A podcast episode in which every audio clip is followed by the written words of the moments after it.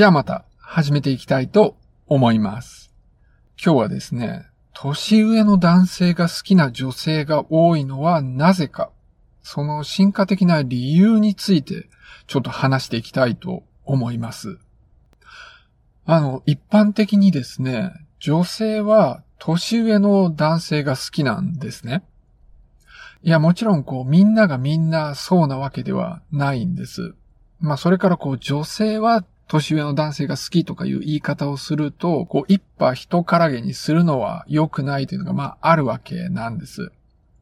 ただ、これは、その、科学の話なんで、まあ、平均の話をしてるんです。まあ、平均としてみると、えっ、ー、と、年上の男性が好きな女性が多いわけなんです。で、逆に、男性の平均っていうのは、こう、年下の女性が好きな人が、まあ、多いわけなんですね。で、まあ、ちょっとこう、毎回毎回平均としてはって言わないんだけれども、あの、ここで話してるのは、こう、一般的にとか平均はっていう、そういう意味になります。で、まあ、女性は年上の男性が好きなことが多いんですけれども、もちろんみんながみんなそうじゃないんですね。まあ、露骨にこう、年上の男性が好き。こう、例えばこう、テレビに出てる人を見て、もうかっこいいっていう人は、すべて50歳以上の俳優の人ばっかりとか、まあそういう人もいるんだけれども、私は違うっていう人もいるんです。でも、無意識では、実は、こう、年上の方がいいなと思ってるっていう人も結構多いんですね。自分ではそうじゃないと思ってても、年上が好きな人っていうのも結構いるんです。それでまあそういう人だと、こう好きな俳優とかを挙げるときにですね、年齢はまあそんなに年上じゃないんだけれども、でも老け顔だったりとか、こう額が広い人とかばっかり好きとか、まあそういう人も結構いるんです。でまあ僕が言ってんのはそういう人がいるっていう、まあ例だけなんですけれども、でも、実際に統計を見るとですね、夫の方が年上の夫婦の方が圧倒的に多いんですよね。まあ、平均として見ると、女性っていうのは年上を実際選んでるわけなんです。それから、まあ結婚っていうのはいろいろな事情もあるんで、単純に好みだけを調べた研究っていうのもあるんですね。で、この結果としても、やっぱり女性は平均としては年上を好むというデータが出ています。じゃあなんで女性は年上の男性を好むんだろうっていうのが疑問になるわけですよね。まあ、インターネット上でこの質問を検索するとですね、こう、落ち着きがあるからとか、人生経験が豊富で安心感があるからとか、経済的にとか、まあそういう理由が出てくるんですけれども、こういう理由って後付けの理由なんです。大体こういう好きか嫌いかっっていうのは無意識なもので、まあ、本能的な理由があるんです。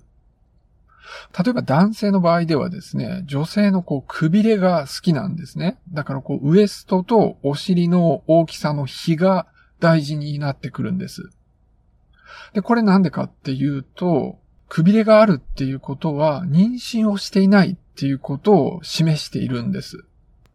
こう進化的に考えると、妊娠してる女性に興味を示しても意味ないですから、だから、こう、くびれがはっきりある女性を好むっていうのが、まあ、本能として決まってるわけなんです。で、同じように、女性の側も若くない風貌に魅力を感じるっていうのが本能的にあるっていうことなんですよね。だからこれにも何かしらの進化的な理由があるはずなんです。で、男性の方がですね、若い女性を好むっていうのは、まあ簡単に説明がつくんです。こう女性の妊娠には年齢的な限界があるんで、なるべく若い女性とカップルになった方がたくさん子供が残せるわけです。で、まあ進化っていうものを考えた時には動物っていうのはたくさん子供が残せるっていうことがま有利になるわけなんで、そういう状態を好むっていうのはまあ簡単に説明がつくわけなんです。でもちろん今の時代はそんなみんなたくさんの子供を残すわけじゃないんで、まあ必要ないんだけれども、まあその昔の進化的にまあそういう好みが残ってるというふうに理解することができるわけです。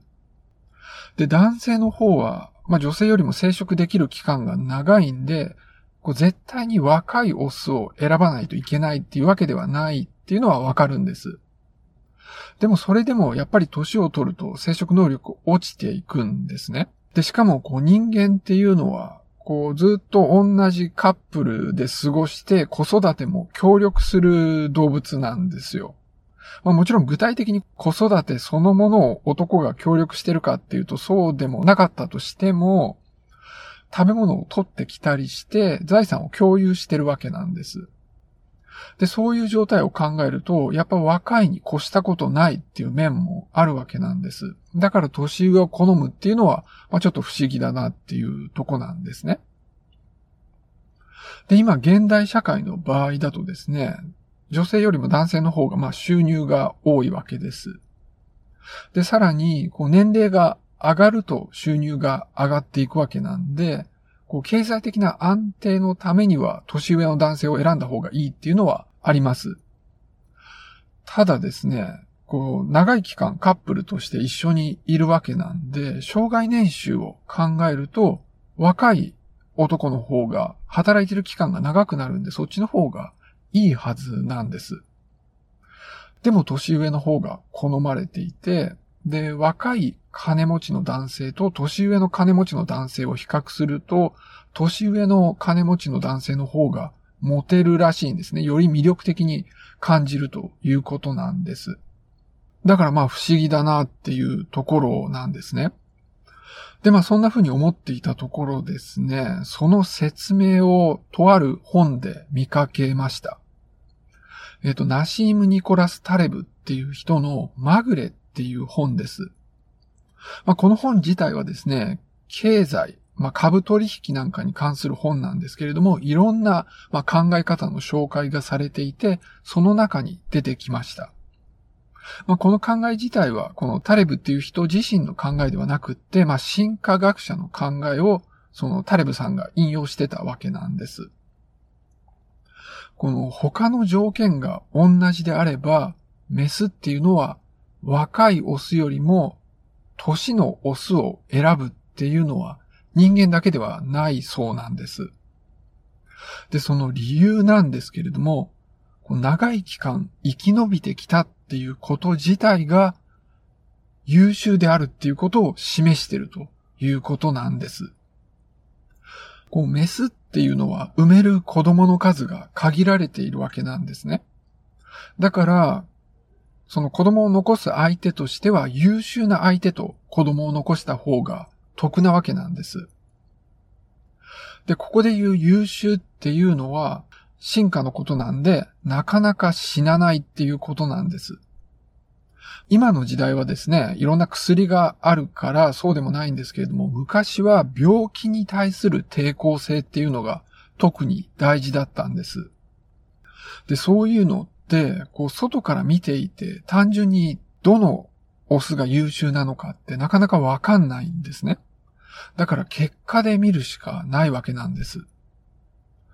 ただ結果で見るにしても、たまたま病原菌に出会わない人っていうのもいるんで、まあそんな簡単ではないわけなんです。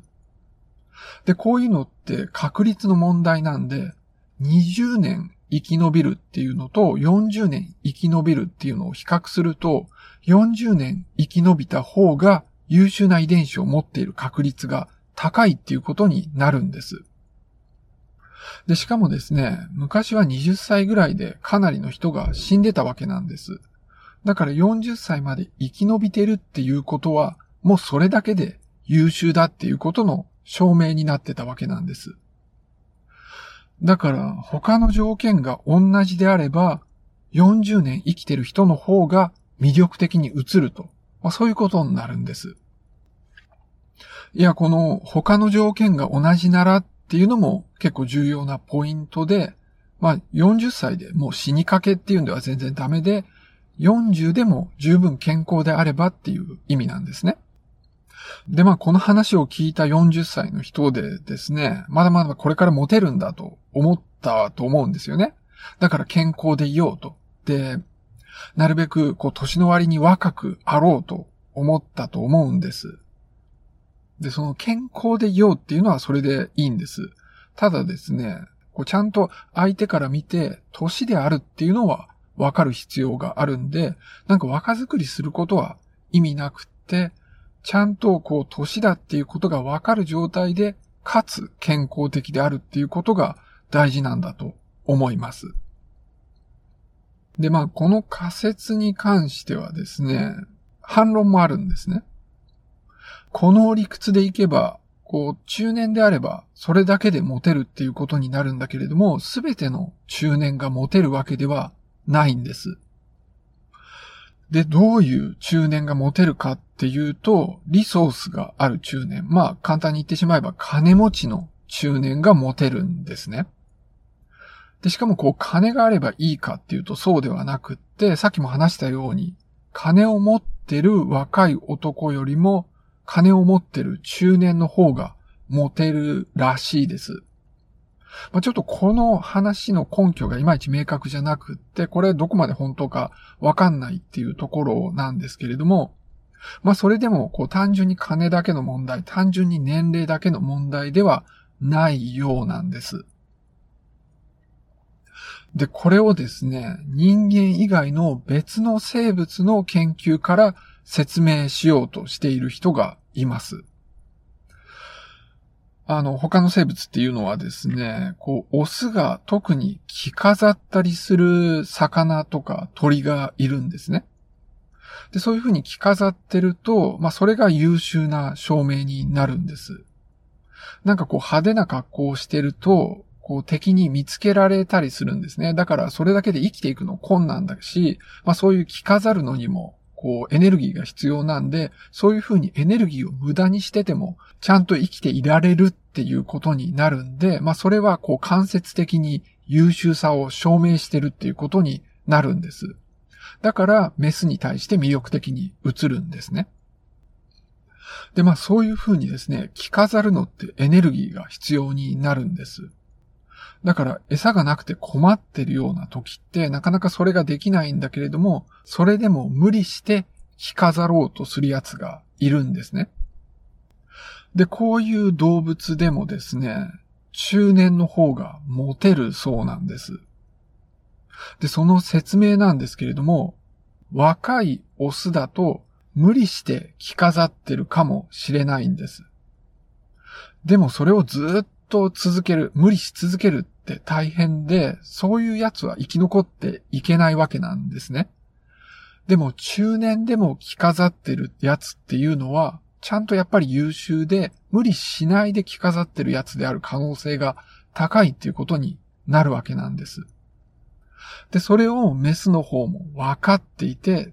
ていうか分かっていてっていうか、まあ、進化的にそういう中年を好むように本能としてなっていて、だからメスは中年の着飾っているオスを選ぶようになると。まあ、そういう説明がされているんです。で、この理屈を人間にも拡張して、こう中年の金持ちの男性がモテるのはそういう理由なんだろうって、まあそういう主張がされています。で、これを聞いてた中年の人、まあ僕も含めてですけれども、こう、だからモテるためには、なるべく健康でいて、かつ、こう、着飾る。こう、金を持ってるっていうことを分かりやすく、こう、服とか車とかで証明するのが、モテるための秘訣だろうと思ったと思うんです。まあ、こういうのはですね、あくまでも仮説なんですよね。こう、研究で証明されたとか、そういうもんではなくって、で、しかもこういうのってこう、実験とかで証明するのって、まあ、ほぼ不可能なんです。それからまあ、この仮説にはちょっと穴もあるんです。まあ、この理屈でいけば、まあ、金持ってれば、歳が上がれば上がるほどモテるはずなんです。でもですね、女性は平均として自分より4個ぐらい上を一番好むそうなんです。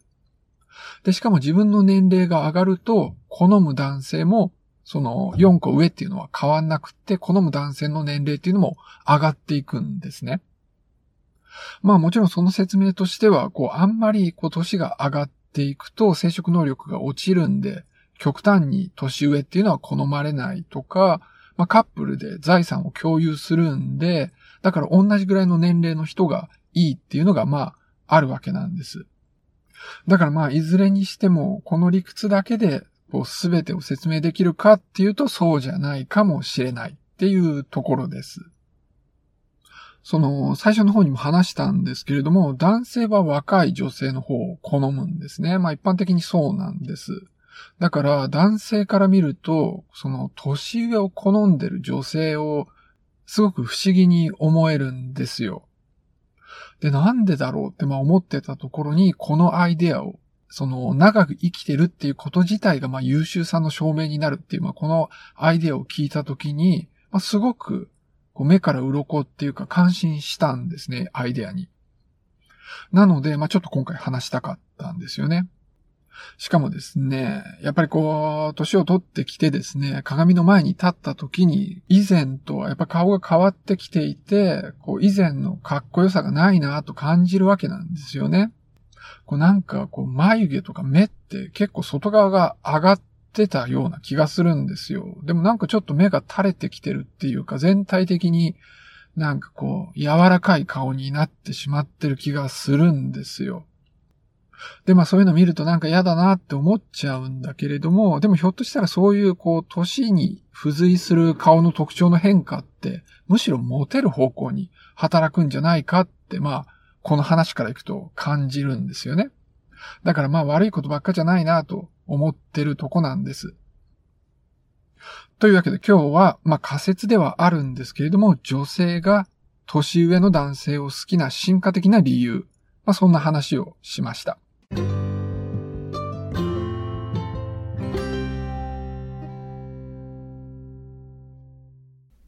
ちょっと今回からですね、少し試みとして番組の最後に、なんていうか、エンディングコーナー的なものをやっていこうと思います。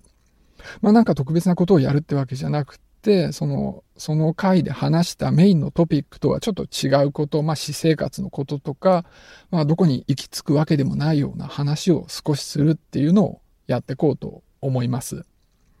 まあ、ちょっとこれを聞いて面白いと思うかどうかわかんないんだけれども、まあ、つまんなかったら全然その前のところで、あの、止めてもらえばいいと思うんで、あの、もしこれも楽しいと思って聞いてもらえる方がいれば、まあ嬉しいなと思います。まあ、今回はですね、まあ、ちょっと、あの、このポッドキャストに関してっていうか、あの、僕自身に関してなんですけれども、一応このポッドキャストではもうただ一人で喋ってるんで、自分自身のことを名前で呼ぶ必要ってほとんどないんですよね。だからあまり必要性なかったんで、その自分の名前、仮名をですね、決めずにやってきたんですけど、やっぱちょっとあった方が便利だなと思うところがあってですね、あの、名前を付けることにしました。